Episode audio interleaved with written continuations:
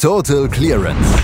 Der Snooker-Podcast mit Andreas Thies, Christian Ömicke und Kati Hartinger auf meinsportpodcast.de. Zwei Decider haben wir heute gesehen. Dazu eine fantastische Leistung eines Neulings und die erste Runde ist vorbei. Darüber müssen wir sprechen. Hier bei Total Clearance auf meinsportpodcast.de, was ihr auch überall hören könnt, wo es Podcasts gibt und natürlich auch bei Spotify. Heute spreche ich wieder mit Christian Emmeke. Hallo Christian. Moin Andreas. Das sind die Tage, für die man die Weltmeisterschaft so liebt, oder? es sind nicht nur die Tage, für die man die Weltmeisterschaft so liebt, es sind die Situationen, ja. ähm, die wir gesehen haben heute. Also das ist äh, einfach atemberaubend, was für Stories wir da gesehen haben. Ein 20-Jähriger, der einen Top-Favoriten aus der Weltmeisterschaft rauswirft, ein Wahnsinns-Comeback ein Mark Selby, wie er mal wieder typisch Mark Selby ist und dazu noch zwei Starts in die zweite Runde, die spannender bisher nicht sein könnten. Also wirklich ein toller, toller Weltmeisterschaftstag und ich muss auch sagen, insgesamt hat mir die erste Runde der Weltmeisterschaft sehr gut gefallen. Hat sehr verhalten begonnen mit sehr vielen klaren Zwischenständen, aber das hat sich richtig, richtig toll entwickelt. Auch wenn jetzt am Ende dann ähm, nur in Anführungsstrichen vier Qualifikanten gewonnen haben, aber alles in allem richtig, richtig tolle erste WM-Runde. Macht Spaß und jetzt geht es dann so richtig, richtig los in die Vollen, wenn dann die Distanzen jetzt auch länger werden und wir drei Sessions pro Match erleben. Also jetzt beginnt die Weltmeisterschaft so richtig. Dann lass uns doch mal gleich anfangen mit der ganz großen Überraschung, die es heute gegeben hat. CJ Hui gegen Sean Murphy. Sean Murphy ist der beste Spieler der letzten Monate gewesen. Ich glaube, das können wir ohne Übertreibung sagen. Und er ist hier mit einer ganzen Menge Selbstvertrauen rangekommen. Wenn ich die Pressekonferenzen von den anderen Spielern gehört habe, die haben gesagt, ja, ich fühle mich nicht so gut, wäre ich jetzt Sean Murphy, dann würde ich mich deutlich besser fühlen. Er musste sich gut fühlen. fühlen. Er musste wirklich ähm, ja auch das Selbstvertrauen haben zu sagen, okay, ich möchte dieses Jahr zum zweiten Mal Weltmeister werden. Nichts ist es mit der zweiten Weltmeisterschaft Mannschaft, weil er von Sija Hui rausgeschmissen worden ist. Es war gestern schon eine komische erste Session. Wir hatten darüber gesprochen.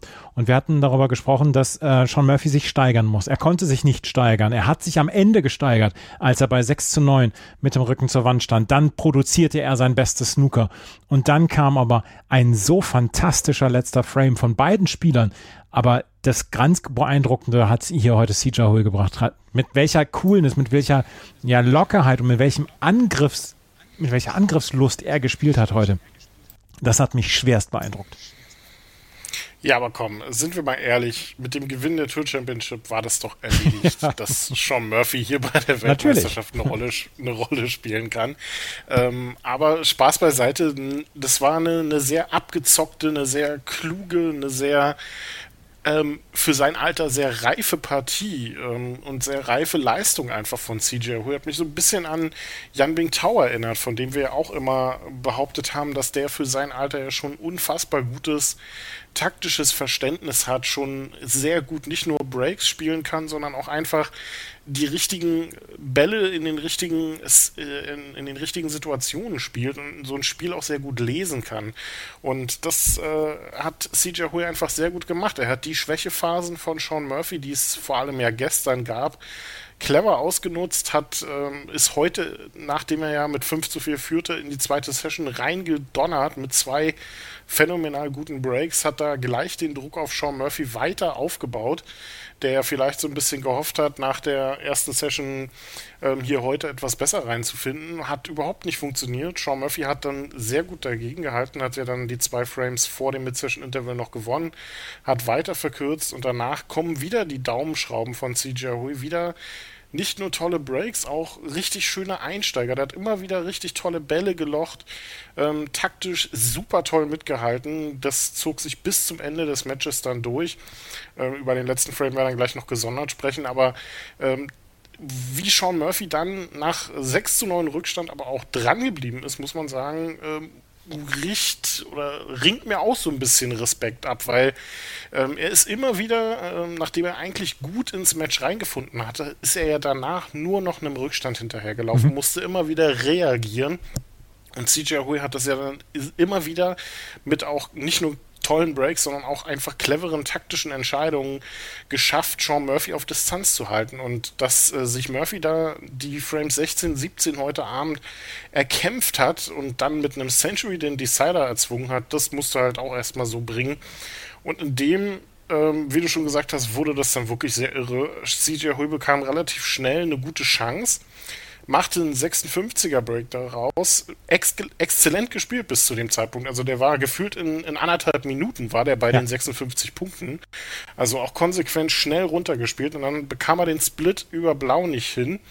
Ähm, und musste aussteigen aus dem Break. Kurze Zeit später kam dann Sean Murphy in, äh, in einen Break rein und sah eigentlich dann gut aus als derjenige, der den Tisch abräumen konnte, verstellte sich dann ein bisschen und dann passierte was, was ich bei Sean Murphy ganz selten gesehen habe. Der ist einen schweren Ball nicht angegangen und hat einfach safe gespielt. Das siehst du auch nicht so oft bei einem mit der Erfahrung auch, die er mitbringt. Und so wurde es dann dramatisch. Die beiden haben sich fantastische Safeties um die Ohren gepfeffert. Ähm, CJ Hui hat dann auf die drittletzte rote ähm, einen genialen Einsteiger gespielt ähm, und hat dann nicht unbedingt clever versucht weiterzuspielen, sondern äh, also hätte vielleicht besser safe spielen sollen. Hat nicht funktioniert, aber ähm, Sean Murphy kam wieder nicht richtig ins, äh, in ein Break rein, verstellte sich dann auf die letzte rote. Es gab dann noch ein taktisches Duell und CJ Hui snookerte Sean Murphy auf diese letzte rote. Ähm, sehr clever gemacht. Und Sean Murphy hat dann zweimal dann vorbeigespielt und beim dritten Versuch hat er einfach volles Karachow gespielt. Ich weiß nicht, warum er das gemacht hat, ob er ein bisschen Hit and Hope ähm, draufgegangen ist. Auf jeden Fall war er noch weiter vorbei und gab CJ Hui damit die Chance, den Tisch ähm, abzuräumen, also die letzte rote zu lochen, die dann in dem Moment auch der Frameball war. Also ich weiß nicht, ob da der Frust Oberhand genommen hat und das im, im Decider also schon sehr überraschend da, die, am Ende die Reaktion. Aber das soll von CJ Hui absolut nichts wegnehmen. Sensationelle Leistung für einen 20-Jährigen, der hier sein Debüt gegeben hat. Da dürfen wir auch nicht vergessen. Und dann Sean Murphy aus dem Turnier befördert. Also Hut ab. Was mich besonders beeindruckt hat, was du gerade eben gesagt hast, dieses eine, äh, dieses eine Mal, als CJ Hui eine fantastische Rote gelocht hat und dann eigentlich hätte Safe spielen müssen. Er hat dann versucht, Pink zu lochen. Das hat nicht geklappt. Deswegen hat er dann Sean Murphy wieder an den Tisch gelassen. Und da sah es so aus, hm, ob er das nicht bereut. Was ich was mich so beeindruckt hat, er ist sich sehr treu geblieben in diesem gesamten Match und er hat nicht zurückgezogen, als es dann wirklich hart auf hart kam und als es dann wirklich in dieses, in diesen allerletzten Frame ging. Da ist er sich treu geblieben und das fand ich sehr, sehr stark. Und das ist vielleicht dann auch der Vorteil der Jugend, der, der, der Jugend. Mit 20 Jahren denkt man vielleicht noch anders nach als jetzt mhm. ähm, Sean Murphy mit Ende 30. Das ist halt eine, eine Geschichte, wo man dann sagt, man hat noch ein bisschen mehr Traute. Das war, das war wirklich fantastisch, wie er das gemacht hat. Ja, generell das, das komplette Match über eigentlich sehr mutig gespielt. Immer nach vorne, immer seine Chancen gesucht und das hat ja auch sehr gut funktioniert und deswegen ist er sich da auch bis zum Ende treu geblieben. Und ähm, diese eine Fehlentscheidung in Anführungsstrichen kam ja vielleicht auch daher, dass er es dann am Ende dann auch einfach nicht erzwingen wollte, aber wirklich sein Glück einfach in die Hand nehmen wollte, weil er gemerkt hat, hier geht einfach mehr.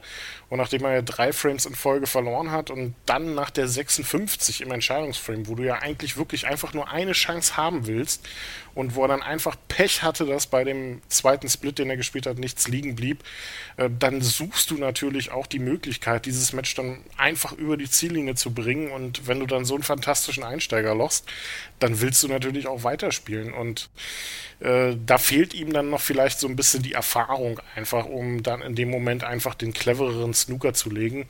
Am Ende ist es ja gut gegangen, weil er dann halt ein ähm, paar Stöße weiter einfach einen guten Ball gespielt hat, nämlich den Snooker auf die letzte Rote. Und so ist das äh, dann auch absolut in Ordnung. Und jetzt muss ich Sean Murphy ein bisschen fragen, was hier heute schiefgelaufen ist oder gestern und heute ähm, in den beiden Sessions, warum er hier in der ersten Runde der Weltmeisterschaft ausscheidet gegen einen durchaus richtig guten Gegner, aber einen, den er ehrlicherweise an einem guten Tag eigentlich schlagen müsste. Gerade wenn man ähm, so bärenstark in, von der Form her unterwegs war, wie er das in den letzten Wochen getan hat. Sean Murphy ist ausgeschieden. Ich habe es erwähnt, er war in den letzten Tagen ja ähm, schon die, die ganze Zeit dann auch beim BBC-Kommentar dabei und ich will nicht ständig drauf rumreiten, aber es ist für mich auffällig jetzt gewesen, dass sowohl Sean Murphy als auch Joe Perry hier Matches verloren haben, die sie eigentlich nicht hätten verlieren müssen unbedingt. Und ich weiß nicht, wie viel davon ähm, der Kommentartätigkeit zuzuschreiben ist. Allerdings, wenn ich Sean Murphy gewesen wäre mit der Form in den letzten Monaten, dann weiß ich nicht, ob ich nicht gesagt hätte zu BBC, ja, wartet mal, bis ich ausscheide und dann komme ich dazu zum Kommentatorenteam. am Tag vor seinem Match ähm, kommentiert er zwei Sessions, ungefähr fünf Stunden lang Snooker, anstatt sich selber vorzubereiten oder anstatt irgendwas anderes zu machen, um runterzukommen. Er wird sicherlich sagen, das hat nichts damit zu tun, ich habe einfach nicht gut genug gespielt oder Sija Hui hat ähm, besser gespielt und das ist ja auch völlig in Ordnung, dass er das sagt. Aber es bleibt für mich eine bittere Note dabei, ähm, dass man nicht den Fokus so komplett auf dieses Turnier legt. Ja, es ist natürlich schwierig jetzt zu beurteilen von, ähm, von unserer Warte aus. Ich meine, der wird sich ja was dabei gedacht haben, dass es gemacht hat. Ähm, jetzt gibt es natürlich ein Problem, er wird sich mit Joe Perry prügeln müssen. Wer jetzt weiter kommentieren darf von den beiden, denn es hat er beide erwischt. Und ähm, ja, wenn er das gerne macht, kann er natürlich auch gerne kommentieren. Aber dann muss er die Leistung auch bringen. Und ähm, ich muss sagen, ich gebe dir da recht. Und ähm, man hat es oft bei manchen Turnieren auch an Spielern wie Ronnie O'Sullivan gesehen, die äh, dann ja immer im Wechsel sind zwischen dem Eurosport-Studio und äh, der vielleicht eigenen Teilnahme beim Turnier. Und dieser Grad ist für viele vielleicht dann auch nicht so einfach zu finden. Und ein Ronnie O'Sullivan, der bringt da ein bisschen mehr Erfahrung inzwischen einfach mit, weil er das schon ein paar Jahre macht. Und wenn Sean Murphy dann sich da zwei Sessions hinstellt oder hinsetzt und kommentiert, dann muss er am nächsten Tag, ähm, wenn er sein Match im Crucible hat, auch einfach die Leistung bringen. Und das hat er nicht getan. Insofern hat er jetzt ja vielleicht Gelegenheit, im Laufe der nächsten Tage zu analysieren, was da schiefgelaufen ist. Und die Leute bei BBC können das dann hören. Analysieren kann er sehr gut und äh, es ist auch sehr angenehm, ihm zuzuhören, wenn man so in dem Crucible sitzt und äh, diesen BBC-Kommentar auf dem Ohr hat. Sija Hui ist in der zweiten Runde bei seinem Debüt nach einer beeindruckenden Leistung. Er gewinnt 10 zu 9 gegen Sean Murphy. Auch 10 zu 9 ist am Vormittag Robert Milkins gegen Joe Perry ausgegangen. Und das war so nicht abzu zu erwarten. 2 zu 7 hatte Robert Milkins nach der ersten Session zurückgelegen. Hatte Probleme mit seiner Pomeranze, hat er später dann auch nochmal erzählt. Hatte sich gestern dann eine neue Pomeranze aufziehen lassen und hat die nochmal ja so ein bisschen eingespielt und hat dann gesagt, er hat sich schon gleich ein bisschen besser gefühlt. Aber es war trotzdem eine ganz, ganz große Hürde, die er zu überwinden hatte nach diesem 2 zu 7 in der ersten Session gegen Joe Perry. Es war nicht nur das längste Match der Snooker-Geschichte im, Crucible. Es hat über 60 Stunden gedauert insgesamt an Bruttospielzeit. Es war auch das erste Mal seit dem neuen Format, das 1984 äh, reingenommen worden ist, was wir jetzt halt kennen mit diesen Sessions, mit diesen drei Sessions und zwei parallel, dass eine Donnerstag-Vormittagssession stattgefunden hat. Es waren nicht viele Zuschauerinnen und Zuschauer im Crucible. Den äh, Zuschauern von äh, Montagabend wurden Ersatztickets heute angeboten. Und wenn man Montagabends kann, dann heißt das nicht, dass man auch mittwochs vormittags kann und oder donnerstags vormittags kann. Und das war heute das Problem. Ähm, der Laden war nicht mal halb voll auf der Seite und äh, trotzdem haben die Zuschauer dann ja, ein ganz, ganz großes Match erlebt und vor allen Dingen eins der größeren Comebacks der Crucible-Geschichte. Ja, tolles Comeback, ähm, muss man wirklich so sagen. Und wie viel so ein Tag länger Pause ähm, ein Match verändern kann. Ja. Nicht nur, dass äh, Joe Perry das äh, vielleicht zum Kommentieren nutzt, sondern dass Robert Milkins einfach auch die Gelegenheit hatte, sein Kö, ähm, womit er ja Probleme hatte, das Ronnie-Syndrom, äh, wie Katis, glaube ich, die Woche schon so schön äh, beschrieben hat, ähm, die, die neue Pomeranze nicht nur raufzumachen, sondern auch einzuspielen. Und das hat ja super funktioniert. Und nach 1 zu 7 zurückzukommen, 2 zu 7 nach der ersten Session hinten zu liegen und das Ding dann noch zu drehen. Also wirklich richtig, richtig gut. Ähm, und dabei kann man eigentlich jetzt nicht sagen, dass Robert Milkins heute unfassbar geniales Snooker gespielt ah. hat. Sondern, hat er selber auch gesagt nein, hinterher. Hat, hat, er selber hinterher genau, gesagt, das war nicht äh, das allergrößte Snooker, was er gespielt hat. Ja, also es, war einfach grundsolide. Er hat seine Chancen ausgenutzt, die Joe Perry ihm aber auch wirklich reihenweise angeboten hat. Ähm, Joe Perry erwischte im Prinzip den Tag, den Robert Milkins vor zwei Tagen erwischt hat, nämlich einen grauenhaften. Da wollte nichts zusammenlaufen. Ähm, immer wieder verstellt, immer wieder teilweise gute Bälle gespielt und Bälle gelocht und dann meilenweit dabei, äh, vorbeigespielt. Safeties zu kurz, zu lang da hängen geblieben, hier, äh, hier hängen geblieben.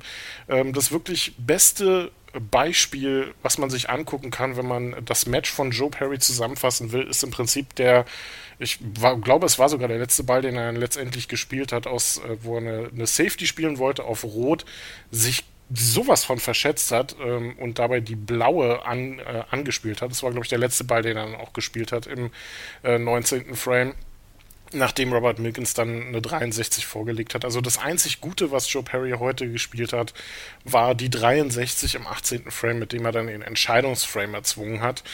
Die kam so komplett aus dem Nichts, war ein gutes Break, aber das war auch wirklich das Einzige, was bei Joe Perry heute zusammenlaufen wollte. Also ich glaube, so oft wie ähm, Robert Milkins und Joe Perry heute den Kopf geschüttelt haben, müsste beiden eigentlich schwindlig geworden sein. Ähm, Milkins war einfach äh, heute der konsequentere, hat die Chancen gut ausgenutzt und steht nach einem wirklich guten Comeback äh, und einem 10 zu 9 gegen Joe Perry in der zweiten Runde, wird sich aber dort definitiv steigern müssen. Und das ist jetzt so ein interessantes Duell, was wir da jetzt haben, weil Robert Milkins nächster Gegner ist ja CJ Hui, der dann ja heute Sean Murphy rausgehauen hat. Also da spielen zwei Spieler gegeneinander, die unterschiedlicher nicht sein könnten von den Leistungen, die sie in der ersten Runde gezeigt haben. Also könnte eine sehr unterhaltsame Partie werden. Und was wir da jetzt schon mal wissen, entweder Robert Milkins oder CJ Hui wird im WM-Viertelfinale stehen. Und wenn man das vor der Saison gewettet hätte, hätten, glaube ich, nicht allzu viele Leute da mitgegangen. Es wurde heute eine ganze Menge darüber auch gesprochen, dass Robert Milkins äh, mit einem ganz anderen ja mit einer ganz anderen Attitüde nach Sheffield fahren konnte. Alle, vor allen Dingen dadurch, dass er dieses Jahr diesen großen Zahltag hatte und dass er einfach finanzielle Sicherheit hat. Er hat nicht mehr um einen Platz auf der Tour gespielt, ähm, den hat er sowieso sicher. Er hat nicht darum gespielt, oh, ich muss jetzt unbedingt ein bisschen Geld verdienen, weil ansonsten ist das Jahr ein Minusjahr. Er ist mit einer ganz anderen ja, Entspanntheit vielleicht dann auch in dieses Turnier gefahren. Und ähm, das, was er heute bei, bei der Pressekonferenz dann auch gebracht hat und gesagt hat, das war ein entspannter Robert Milkins, der in diesem Jahr weiß, was er er geleistet hat und was er leisten konnte und was er geschafft hat dann auch. Und das ist vielleicht auch eine ganz andere Herangehensweise inzwischen als noch vor ein paar Jahren. Ja, er war ja auch das erste Mal gesetzt ähm, für die Weltmeisterschaft, musste nicht durch die Mühlen der Qualifikation. Also auch das wird ihm sicherlich geholfen haben und ähm, dass äh, man sich dann auch so einen kleinen Rausch spielen kann, ähm, wenn man merkt, es läuft dann auch in der zweiten Session wieder etwas besser und beim Gegner will nicht so viel zusammenlaufen, dann ist das, kann es natürlich auch helfen. Und wenn äh, wie, wie bei Robert Milkins auch äh, viel, privat einfach nicht mehr so viel, so viele Probleme am Tisch sind. Das hat man ja auch bei Mark Allen sehr gut gesehen in dieser Saison. Dann sind die Spieler natürlich auch eher bereit, äh, ihre Form dann tatsächlich auch zu konservieren. Und Joe Perry, muss ich sagen, äh, was da heute schiefgelaufen ist, weiß ich absolut nicht. Also das war schon merkwürdig anzuschauen teilweise. Also was der heute an Bällen verschossen hat, ähm, wird er so lange zurückdenken müssen, dass er äh, so einen Vorsprung auch noch aus der Hand gegeben hat. Also ganz kurioses Match. Aber erstmal Hut ab vor Robert Milkins. Und jetzt, wie gesagt, wartet ein hochinteressantes Achtelfinale gegen CJ Hui. Auch das Achtelfinale hat Mark Selby erreicht. Der hat heute gegen Matthew Selt mit 10 zu 8 gewonnen und hat, er hat sich wieder ein bisschen über die Ziellinie gequält, oder? Ja, wobei äh, das, das sehr merkwürdig war eigentlich, ähm, weil Matthew Selt ja jetzt keine überragende zweite Session gespielt hat, aber er ist einfach konsequent dran geblieben und hat Mark Selby so ein bisschen Mark Selby-mäßig die Frames vor der Nase weggeschnappt. Ähm, er lag relativ hoch hinten, ich glaube 4 zu A, der, der höchste Zwischenstand mal in diesem Match. Ähm, Mark Selby war immer eigentlich der Spieler, der, der vorne weggespielt hat, der gute Breaks gezeigt hat, der wirklich vernünftig vorgelegt hat. Und irgendwann hat Matthew Selt dann angefangen, ähm, Mark Selby die Frames dann noch zu stehlen. Das begann im neunten Frame ja mit der 52, die er dann noch gezeigt hat, mit der die erste Session ja dann noch ähm, etwas besser gestaltet hat. Und das zog sich auch durch die zweite Session. Frame 13, Mark Selby legt eine 55 vor, Selt gewinnt den Frame auf die Farben. Frame 14 genau das gleiche, auf ähm, auf Schwarz diesen Frame geholt. Und dann kam, ähm, kam ja äh, Mark Selby bis auf einen Frame an den Sieg heran und holte sich sowohl in den Frames 16 als auch, in den als auch im Frame 17 die erste Chance. Und äh, Frame 16 macht er nur 8 Punkte draus. Matthew Selt mit zwei kleineren Breaks zu, äh, kommt weiter ran. Im 17. Frame lag Mark Selby sogar noch, doch noch deutlicher vorne zwischenzeitlich. Und auch hier kommt Matthew Selt ran, holt sich den Frame auf die Farben. 18. Frame, erste Möglichkeit, Matthew Selt macht nur sieben Punkte draus und dann kam das Century von, mehr, von Mark Selby. Da war dann nicht mehr der Grubenarbeiter dabei, sondern wieder Mark Selby mit der vollen Taschenlampe ausgerüstet auf dem Kopf mit perfekter, perfekter Ausleuchtung von allen Taschen. 112er Break war sehr schön anzuschauen. Exzellentes Century zu diesem Zeitpunkt. Äh, musst du dann auch erstmal bringen, wie so oft Max Selby dann in den entscheidenden Situationen ein Stück konsequenter und da konnte Messi halt dann auch nichts mehr machen, außer zu gratulieren. Also wirklich guter Auftritt, gutes Match, um auch reinzufinden, so in, in, in die WM-Aufgabe. Ähm, da war alles dabei. Er musste nicht nur mit Breaks dagegen halten, sondern musste auch taktisch Matthews halt auf Distanz halten. Also eigentlich ein, sehr gutes Match, um in so eine Weltmeisterschaft reinzufinden. Und da sollte Gary Wilson als nächste Aufgabe doch dann eigentlich ganz recht kommen. Ist allerdings eine fiese Nummer, wie das gescheduled ist. Gary Wilson gegen Mark Selby. Samstag 20 Uhr, Sonntag 15.30 Uhr, Montag 20 Uhr. Viel weiter auseinander können die drei Sessions nicht sein.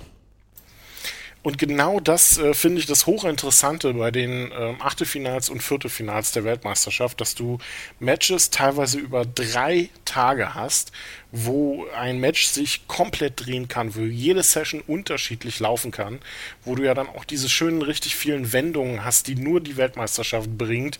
Ähm, ich weiß nicht, ob wir, wenn Robert Milkins und Joe Perry jetzt zum Beispiel ähm, wirklich konsequent ihre beiden Tage hintereinander gespielt hätten, würden wir wahrscheinlich heute oder gestern hätten wir dann über einen 10 zu 3 Sieg von ja. Joe Perry gesprochen und nicht über einen 10 zu 9 von Milkins.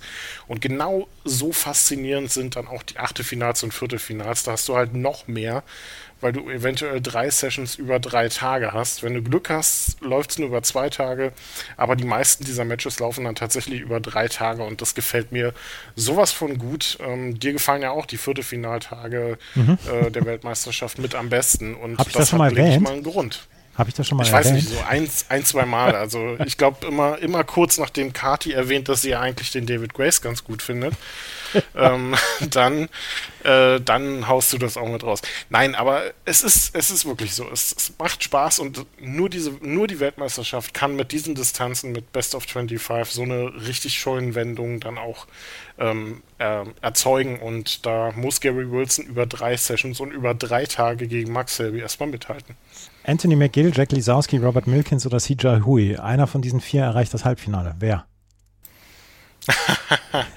das kriegst du jetzt, äh, das kriegst du jetzt nicht, äh, nicht aus mir raus. Also da, äh, ich tippe nicht mehr. Ich, ich will da keinen von den Vieren raushauen. Ähm, man könnte ja wieder so schön behaupten, ach Mensch, was für eine tolle Chance hat denn der Jack Lisowski dann mal wieder, ja. ähm, um hier mal was zu zeigen. Und ähm, da bin ich dann, da bin ich dann schon wieder raus, weil genau das schafft er da normalerweise nicht. Ich drücke allen Vieren die Daumen und wir können uns dann einfach auf einen hochspannenden, hochspannende drei Tage, denn die spielen beide, äh, nee, alle vier spielen Samstag, Sonntag und Montag, jeweils eine Session, also besser kann es doch dann gar nicht laufen. Lass uns noch über die beiden Matches sprechen, die heute ihre erste Session begonnen haben. Die zweite Runde ist heute losgegangen. Mark Allen führt gegen Stuart Bingham mit 5 zu 3 und Luca Brissell und Mark Williams haben 4 zu 4 ihre erste Session gespielt. Das Match zwischen Luca Brissell gegen Mark Williams war sehr unterhaltsam, sehr fehlerhaft allerdings auch von beiden und am Ende war es ein, ja, was hört sich immer so blöd an, leistungsgerechtes 4 zu 4. ja, war's. Ähm, es ist ein munteres, ähm, ein munteres Match bisher, muss man so sagen. Mark Williams gehörten so ein bisschen die, die ersten vier Frames, obwohl Luca Brissell ja auch ein Century spielte. Aber Mark Williams führte dann mit 3 zu 1. Und nach der Pause, nachdem Luca Brissell sich den fünften Frame auf äh, die Farben noch gestohlen, äh, noch erkämpft hatte mit einer 50, äh, war es dann eher der Belgier, der äh, die besseren Gelegenheiten hatten, hatte auch ein oder das ein oder andere Mal ein bisschen Glück, da fiel ein Flug mal hier, ähm, zeigte aber auch eine teilweise fantastische Bälle. Ähm, da gibt es einen dabei, der jetzt äh, schon so, so teilweise eventuell als äh, Ball, der, Ball der Weltmeisterschaft angeht. Da hat er fantastisch gestellt von einer roten auf äh, und hat dabei die, die gelbe noch von der Bande gelöst. Das war ein richtig toller Ball. Ein bisschen ärgern wird sich Luca Brissell, glaube ich, dass er seine Chance im achten Frame nicht genutzt hat mhm. und hier mit einer 5 zu 3 Führung in die nächste Session geht. Da hat er kurz äh, vor dem Endspiel auf die Farben musste er da seinen Break beenden und Mark Williams sagte dann lächelnd Danke und holte sich diesen Frame. So geht es mit 4 zu 4 in die nächste Session. Also noch nichts passiert, noch kein Schaden angerichtet, sehr unterhaltsam und eigentlich damit perfekt ausbalanciert in zwei Sessions. Und Mark Allen führt gegen Stuart Bingham mit 5 zu 3 und ähm, auch das ist eine sehr, sehr starke Leistung von Mark Allen. Stuart Bingham kann sich gar nicht so viel vorwerfen. Mark Allen in exzellenter Form in diesem ersten, in dieser ersten Session. Ja, ähm, also eigentlich würde ich eher sagen, Stuart Bingham hat diese Session 3 zu 5 gewonnen. Mhm. Ähm, denn da war, hätte viel Schlimmeres bei rauskommen können äh, am Ende. Also Mark Allen heute in absoluter Break-Laune gewesen, erinnert wieder mehr an den Mark Allen aus der ersten Saisonhälfte. Ähm, wird sich ärgern, dass er in zwei Frames das einfach nicht genutzt hat ähm, und Stuart Bingham sich diese noch holen konnten, konnte. Das war zum einen der fünfte Frame, den Bingham mit äh, 87 zu 79 noch schwarz gewonnen hatte und äh, zuvor eine 134 gespielt hat. Das äh, war das höchste Break des äh, Matches bisher, ein Century von Bingham, logisch. Ähm, und den siebten Frame, in dem Mark Allen seine erste Möglichkeit nicht nutzen konnte und Stuart Bingham dann eine 62 spielte. Allerdings auch unterstützt von einem ähm, horrenden Flug, den er da spielte, der aus einem Snooker auf die letzte rote heraus. Ähm, locht es Stuart Bingham über zwei Banden dann die rote in die Mitteltasche. Erinnerte fast so ein bisschen an diesen Stoß, den äh, Mark Williams da vor zwei Jahren den World Snooker Tour gefühlt alle zwei Wochen auspackt. Ähm, und da äh, zeigt wo er die Grüne über eine Bande äh, da in die, in, in die eine Ecktasche gespielt hat. Ähm, so einen Flug bekam Stuart Bingham da. Ansonsten Mark Allen mit sechs hohen Breaks schon, die ihm dann fünf Frames eingebracht haben. Also bisher kann Stuart Bingham hier sehr froh sein, nur 3 zu 5 hinten zu liegen. Mark Allen mit einer wirklich tollen Leistung bisher. Das waren die Matches von heute und die ersten Sessions von heute. Morgen geht es weiter natürlich. Äh, morgen, morgen wird schon das Match zwischen Luca Brisell und Mark Williams beendet. Jack Jones gegen äh, Neil Robertson, die werden beide morgen auch zwei Sessions spielen. Morgen Nachmittag geht es dann los mit dem ja von vielen so freudig erwarteten Match zwischen Ronnie O'Sullivan und Hossein Wafai. Selbst World Snooker, die ja sonst eigentlich... Was? Uiuiui. Uiuiui. Selbst World Snooker, die ja eigentlich sonst eher, ähm, eher bescheiden äh, auf dem Weg sind äh, und gerade in den sozialen Medien, hypen dieses Match dann schon sehr. Und auch alle Spieler, die heute gefragt worden sind, haben gesagt, ja, Ronnie O'Sullivan will be fired up. Davon kann, kann man ausgehen. Ja, also der wird nicht nur brennen auf dieses Duell. Hossein Wafai ist hier absolut in der Bringschuld, nachdem er den Mund ja sehr voll genommen hat. Also könnte sich nochmal rächen. Es gibt nicht wenige, die erwarten, dass Ronnie O'Sullivan dem mal gehörig die Leviten liest und den in zwei Sessions aus der Arena pfeffert. Ich denke nicht. Ich denke, es wird enger werden.